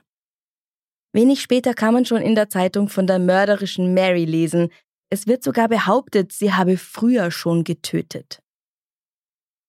Die nächste Stadt auf ihrem Spielplan verbietet dem Zirkus sofort bei ihnen aufzutreten, solange das gefährliche Tier dabei ist.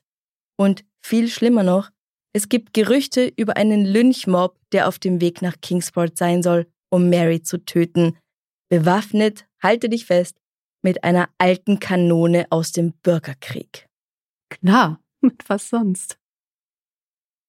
Charlie Sparks muss also eine Entscheidung treffen. Und er beschließt, dass die beste Möglichkeit, aus dieser Affäre wieder halbwegs unbeschadet rauszukommen, mit seinem ganzen Zirkus, wo viele viele Menschen beschäftigt sind, ist, Mary tatsächlich zu opfern, schweren Herzens. Mhm. Aber wie? Wie bringt man so einen Elefanten um? Äh, ich würde jetzt sagen, ich erschießen. Mit einer Kanone aus dem Bürgerkrieg zum Beispiel? Zum Beispiel, so das Gängige halt, ne? ja, nee, es ist eine wirklich gute Idee. Aber er entscheidet sich dagegen, weil er meint, es sei zu gefährlich angesichts der großen Menschenmenge, die sich sicherlich versammeln würde. Ja, wenn da was streut, dann ist gleich noch jemand tot und dann noch größerer Skandal und dann ist er selber vielleicht auch noch dran. Mit Gift braucht man es nicht zu versuchen. Der Geruch würde sie bestimmt abschrecken. Und wie viel Zyankali braucht man überhaupt, um einen 5, 6 Tonnen Elefanten zu töten? Es wird darüber nachgedacht, sie mit Strom hinzurichten. 1903 wurde schon ein anderer Elefant namens Topsy auf diese Weise getötet, weil sie als Gefahr galt oder ihren Besitzern zu teuer und zu umständlich war. Wer weiß das schon so genau? Man kann nur spekulieren. Allerdings ist die Stromversorgung in dieser Gegend zu schlecht. Das kann man also auch getrost wieder vergessen. Letztendlich beschließt man, Mary zu hängen. Zu hängen? Mhm. Kann man sich auch ganz schwer vorstellen, gell? Elefanten äh, aufknüpfen. Ja, aber jetzt wahrscheinlich nicht an einem Baum. Wie? Nein, äh, nein. Nee. Mit Hilfe von Lastenkränen, die sonst dazu benutzt werden, Holz von Güterzügen abzuladen, will man das machen. Okay.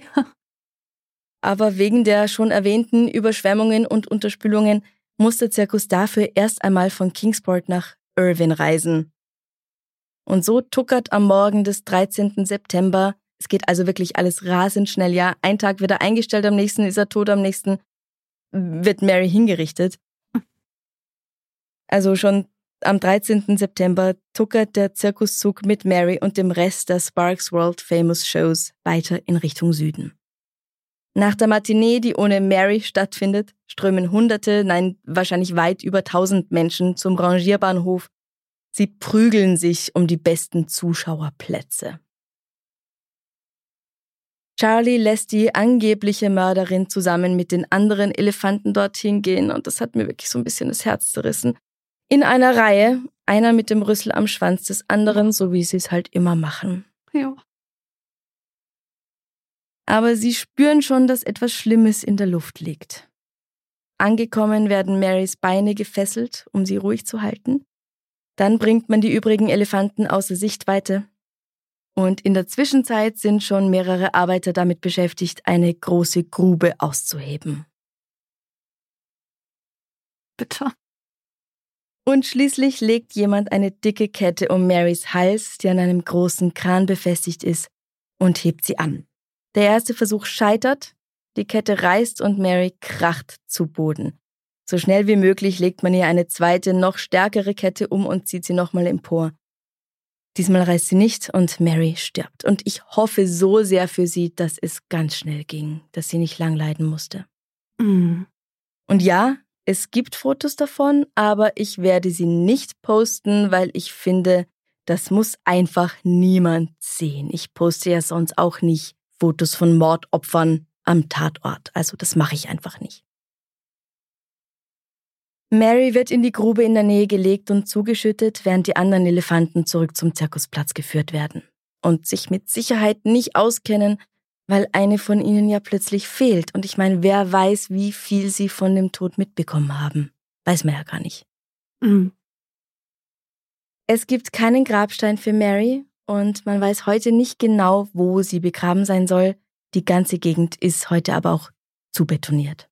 Also das, gibt's Straßen, da gibt's einen ja. Bahnhof, da gibt's. Ja, okay, weil sonst, halt. Sonst hätte ich gesagt, ne, dann hätte man sich ja schon längst auf die Suche gemacht und gegraben, aber das ist ja unmöglich, wenn da schon mhm. alles dicht ist, ne? Wenn eine ganze Infrastruktur drauf ist. Ja, genau. Ja. Im Jahr 2016, genau zum 100. Jahrestag ihres Todes, wird in Irvine eine Veranstaltungsreihe organisiert, im Zuge derer Künstler Elefanten aus Fiberglas bemalen, die dann in der ganzen Stadt aufgestellt werden. Marys tragischer Tod durch Erhängen führt zwar nicht sofort dazu, dass Reformen im Zirkus eingeführt werden, das dauert noch eine ganze Weile. Und es gibt immer noch Privatzoos en masse in den USA. Siehe Tiger King, wer das nicht gesehen hat. Es hat mich ja so wütend gemacht. Aber immerhin verändert sich die Lage nach und nach und Tierschutz wird immer mehr zu etwas, das jedem ein Begriff ist. Was nicht heißt, dass manche eben nicht so fragwürdige Methoden anwenden im Umgang mit ihren Tieren. Ja, äh, mhm. Tiger mhm. King. Ja. Unter anderem. Alle Wege führen zum Tiger King. Ja. Und solche Zustände sind ja in den USA und anderswo auf der Welt auch keine Ausnahme leider. Ich habe letztens in Mexiko auch in einer Art Auffangstation einen Jaguar gesehen, der als Haustier gehalten worden war. Und also der wurde völlig abgemarket gefunden.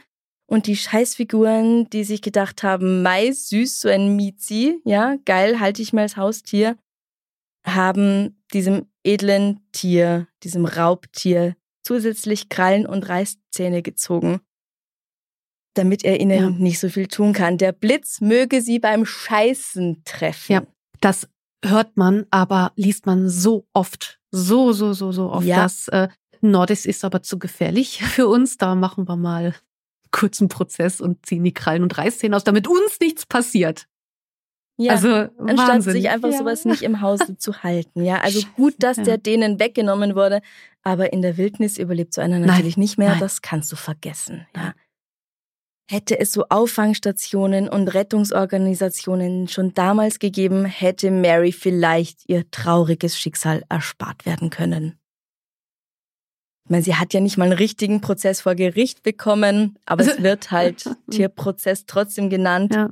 weil sie von Menschen gerichtet wurde. Mhm. Und das ist jetzt eigentlich auch mal eine Frage, die man zum Abschluss auch so, also ne, so dieses alles, worüber wir jetzt gesprochen haben, ne, also per Definition, mhm. was ist ein Prozess, ne, was ist ein Strafprozess und so weiter. Das, mhm. ähm, aber also hier Mary wurde der Prozess gemacht, weil Menschen über sie gerichtet haben. Das ist dann ja. Aber was ich einfach, also ich weiß noch als wir hatten ja im März darüber gesprochen, lass mal was über Tierprozesse machen als wir uns kennengelernt mhm. haben. Und da hatte ich direkt danach mal kurz ne, die Suchmaschine angeschmissen und Mary kam sehr, sehr schnell. Ne? Also mhm. dieser Fall. Und ich kannte diesen Fall halt. Ich habe dieses Foto gesehen und da habe ich halt wirklich nicht weiter gelesen, was ich aber halt zu dem Zeitpunkt gelesen habe. Oh, es ist so schlimm. Bitte googelt's nicht.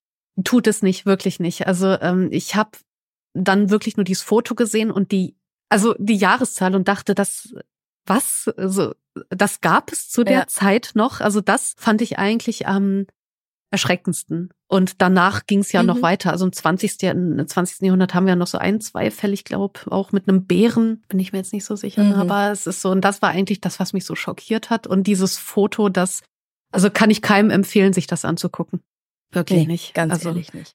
Ja, und so skurril, ne? Also auch, ich meine, da ist ja aber auch in der Geschichte diese Liebe zu dem Tier, ne? Also ähm, ja. Und ich meine, jeder, der schon mal ein Haustier hatte, das dann gestorben ist, weiß, dass das auch echt wehtut, ne? Und dann auch noch, dass dann noch ja. äh, so ein, also in Anführungsstrichen Spektakel draus gemacht wird. Ne? Also Mary ist ja nicht mhm. einfach eines natürlichen Todes gestorben und dann ist man traurig. Ne? Dieses ganze drumherum. Boah. Ja. Hast du noch ein Fazit für uns? War's das? Ein Fazit. Ähm, ich habe eins. Ich, äh, ich habe eins. Aber ich weiß jetzt nicht, da sind wir schon wieder so sehr in diesem, ich glaube, das habe ich alles schon erwähnt, von wegen, ja, Also wir haben hier jetzt durch diese ganze Folge, diese ganzen Schilderungen von sehr skandalösen Sachen, äh, Geschichten, Tierprozessen oder Tiertötungen, wie auch immer. Und irgendwie ist das ja etwas, irgendwie liest man sich so etwas gerne durch, äh, weil es einem irgendwie, also dieser Horrorfilmeffekt, ne? Das hat irgendwie diesen Horrorfilmeffekt ja. irgendwie, irgendwie liest, also man beschäftigt, man hört sowas gerne, ne? Aber das habe ich jetzt auch schon öfters erwähnt, ne? Also wenn man sich so anguckt, nein, die Menschen waren nicht nur damals grausam, die Menschen waren noch, also nicht nur im Mittelalter waren die Menschen grausam, das zieht sich irgendwie durch, ne? Und Tierquälerei gibt ja. es heute noch. Absolut. Ähm, äh, das hat alles immer nur eine andere Kleidung, sage ich mal, ne? Also ähm, mhm. Ich finde, heute ist das sogar, was heißt, ich finde, es ist einfach viel systematischer heute. Und mhm. ich finde es eben auch wichtig, gerade durch solche Geschichten. Also man sagt ja immer so aus, also hm, aus Geschichte sollte man eigentlich auch immer was mitnehmen und etwas lernen. Und ich finde es einfach wichtig, dass man so Tierschutz und so weiter, dass das eben mehr auf den Weg gebracht werden muss. Und es ist aber auch so wie Klimathema und so weiter, alle Themen, was uns die Geschichte eben auch zeigt, alles ist ein Prozess. Und es dauert leider mhm. öfters, aber. Kein gerichtlicher, sondern. Genau, kein gerichtlicher Prozess, sondern viele Dinge sind ein Prozess und ähm, ja, aber ich hoffe, dass wir, dass die Menschheit dann irgendwann so weit ist, dass wir da mal wegkommen von den ganzen, von der Tierquälerei und so weiter. Ne? Das hoffe ich auch. Ja. Aber jetzt haben wir genug über so furchtbare Sachen gesprochen. Und die ja. eigentlichen Verbrecher in dem Ganzen sind ja nicht die Tiere, sondern ja. die Menschen. Richtig. Ich glaube, da können wir uns alle einig sein. Machen wir doch noch was Schönes zum Schluss, wenn du oh, magst. Ja, ja gerne. Bei mir gibt's ja immer was Schönes zum Schluss, ja. weil ich über diese grausamen, furchtbaren Sachen spreche.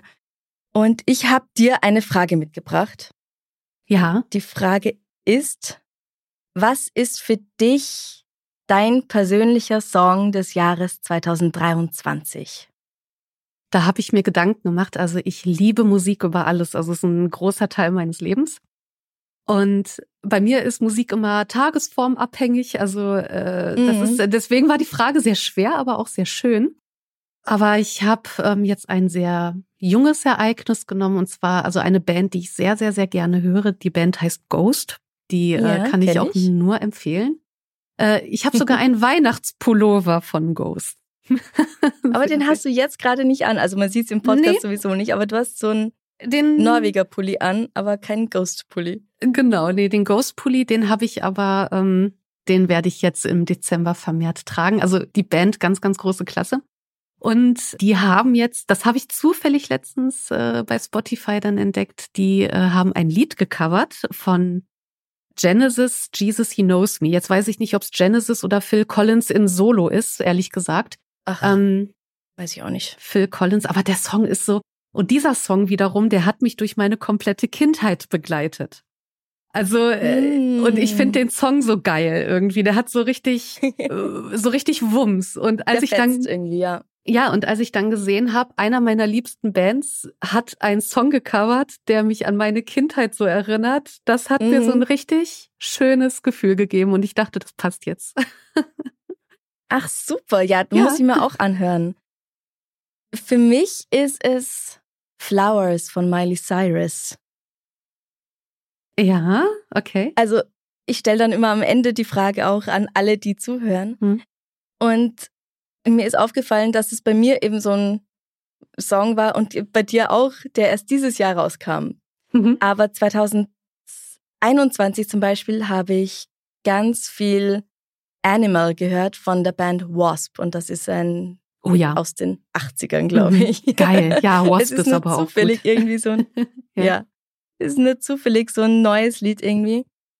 Ähm, weil es einfach, ja, in dieser Phase meines Lebens absolut meinen Nerv getroffen hat. Ja. Das, das ist aber ich, auch genau ähm, so, ne, das ist immer so die Frage, was ist dein Lieblingssong? Äh, jetzt gerade so oder äh, frag ja, mich, frag ja. mich morgen, ne? Also das ist so stimmungsabhängig, ja. ne? Ja. Genau, und Flowers, ich habe den auch schon beim, beim Karaoke gesungen und mir ist immer alles ganz schnell zu hoch. Ich habe keine besonders große Range beim Singen. Ja. Also ich treffe die Töne meistens ganz gut, glaube ich, aber ich kann weder besonders hoch noch besonders tief und Flowers ist genau das, was ich kann. Oder auch Baby One More Time. Das geht auch. Aber die 90er grüßen an dieser Stelle. ja, grüß Gott. Aber nee, irgendwie dieses, es ist so ein starkes Lied. Es ist nicht nur ein starkes Lied, es ist ein stärkendes Lied. Es ist so ein mhm. selbstbestätigendes Lied mhm. im absolut positivsten Sinne. Und das finde ich ganz großartig und ja. das habe ich so dermaßen gebraucht. Also danke, Miley, dass du dieses Lied zur richtigen Zeit nur für mich rausgibst. Nur für dich, wollte ich gerade sagen. So wie mit den Boybands und alle anderen. nur für uns geschrieben. nee, aber pass auf, ich habe das meiner Therapeutin damals erzählt, dass ich mir den Song in Dauerschleife angehöre. Und sie kannte den gar nicht. Und dann, nächstes Mal, als ich dort war, hat sie gesagt, nachdem du bei mir warst, nein, wir sitzen uns, nachdem sie bei mir waren, war ein anderer Patient bei mir oder Klient oder was weiß ich, wie sie sagt, war jemand anders bei mir und der hat gesagt, oh ja, Flowers, ich habe irgendwie das Gefühl, dass Miley diesen Song für mich geschrieben hat, weil er passt genau. Da. Das ist übrigens, ähm, das ist übrigens der Barnum-Effekt, von dem ich gerade gesprochen habe. Ah. Das hast du bei ah. Horoskopen und äh, das erinnert mich daran, weil das ist ja so dieses, oh, diese Aussage, die passt zu mir. Ah, das passt auch mhm. zu mir. Mhm. Also dieser Effekt, ne, das, also diese, diese Nullsätze, diese allgemeinen Aussagen, ne, aber ganz ehrlich, und das ist doch eigentlich das Schöne an Liedern und an Songs. Jeder kann da für sich, nimmt da für sich so ein Gefühl mit, ne? Also jeder nimmt für sich ja. so eine, ähm, und das ist auch vollkommen in Ordnung. Also ich finde das schön. Also äh, wenn man so Songs für sich interpretieren kann. Mhm. Und ich habe auch auf Instagram gesehen, Diane Keaton kennst du, oder? Kenne ich ja. Die schon etwas ältere Schauspielerin jetzt. Die hat dieses Lied auch so dermaßen gefeiert. Die hat irgendwie ein Video von sich gemacht, wie sie in ihrem Garten getanzt hat, glaube ich. Und okay. hat gesagt, danke Miley für dieses Lied. Aber wie cool. gedacht, klasse. Also über 70 und mhm. ich und auch Leute, die 14 sind wahrscheinlich, können dieses Lied gleichermaßen feiern. Ich denke mir auch immer, also ich habe das Video jetzt nicht gesehen, ich werde es mir angucken, ich werde es bestimmt finden. Ähm, oder du schickst es mir zu. Äh, ich denke mir aber auch immer, mhm. also wenn ich irgendwann 70 bin, dann will ich genauso sein. Weißt du, einfach so ja, geil, einfach, einfach nur so geiler Song in den Garten rennen und tanzen. Also einfach, ja, ja, das, das ist cool. Also, Total schön. ja. Aber, also, wie hieß deins Talking to Jesus von Jesus Ghost. He Knows Me. Jesus He Knows Me, also ursprünglich Scheiße, von genau. Phil Collins I've oder Genesis. Jesus all my oh, life, deswegen. Genau, richtig. genau. Gecovert von der ja. Band Ghost. Ja, super. Also, wenn ihr mögt, ich stelle die Frage, bei Darf's ein bisschen Mord sein, am Freitag auf Instagram, dann schreibt uns doch, welches Lied euer Song des Jahres 2023 war oder ist. Und wie gesagt, es muss kein Lied sein, das jetzt gerade erst rausgekommen ist, sondern einfach eins, das ihr am öftesten gehört habt, das für euch am bedeutendsten war. Und freue mich natürlich noch viel mehr, wenn ihr auch kurz dazu schreibt, warum. Ja, ich werde es auch mal lesen, die Kommentare. Da freue ich mich. Da bin ich gespannt. Ja, auf jeden Fall. Ach ja, Katrin, vielen herzlichen Dank, dass wir zusammen diese Crossover. Ja. Darf es ein bisschen irgendwas mit Mittelalter sein? Das ist schön. Darf es ein bisschen irgendwas mit Mittelalter sein? Schön. Ja, vielen Dank. Also ich habe mich auch echt gefreut, dass das geklappt hat. Ein bisschen Geschichte oder Mittelalter und Crime. Schön, freut mich. Hört mal auch bei Liebesgeschichte rein. Mhm wo Katrin sogar auch hin und wieder selbst zu hören ist, zum Beispiel als Katharina die Große. Zum Beispiel, ja. Hört auf jeden Fall rein. Ansonsten hört ihr hauptsächlich mich. Genau. Und ich hoffe, dass wir uns ganz bald bei diesem oder jenem Podcast wiederhören. Das werden wir auf jeden Fall. Es lässt sich nicht verhindern, hoffentlich. Bis zum nächsten Mal. Bussi, Baba. Bussi, Baba.